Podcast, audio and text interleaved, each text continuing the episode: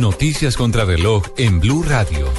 3 de la tarde, 36 minutos. Las noticias, las más importantes a esta hora en Blue Radio, fue dejado en libertad el padre del exdirector de la extinta Dirección Nacional de Estupefacientes. Nos amplía la información Alejandro Tibaduiza.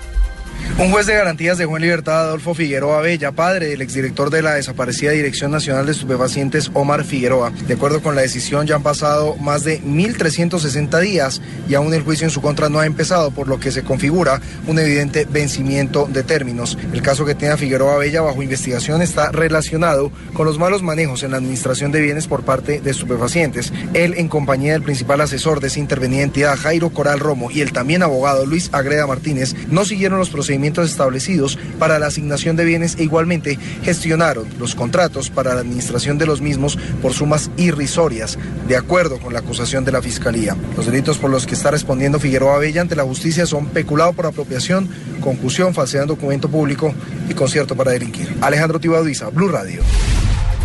Les entregamos a esta hora un pequeño balance del tema de incendios forestales en el país, cuando en Bogotá la temperatura alcanza los 21 grados centígrados. Precisamente en la capital de Colombia se presenta a esta hora un nuevo foco de incendio forestal en los cerros de la vía La Calera, a la altura del kilómetro 3,5.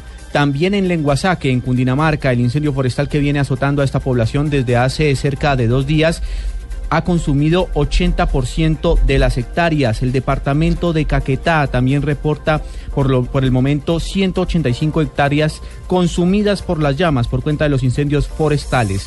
Es el balance que entrega hasta ahora el cuerpo de bomberos. En otras noticias, el gobernador del Chocó, Joanis Carlos Palacios, afirmó que está dispuesto a discutir con las comunidades del departamento la posibilidad de que la región se convierta en una de las zonas de concentración para la guerrilla de las FARC tras la firma de un acuerdo de paz. Y en información internacional, el petróleo subió en Nueva York, manteniendo la tendencia desatada esta semana. El barril, con referencia WTI para marzo, ganó 92 centavos, llegando a 33,22 dólares. Ampliación de estas y otras informaciones en blurradio.com. Continúen con Blog Deportivo.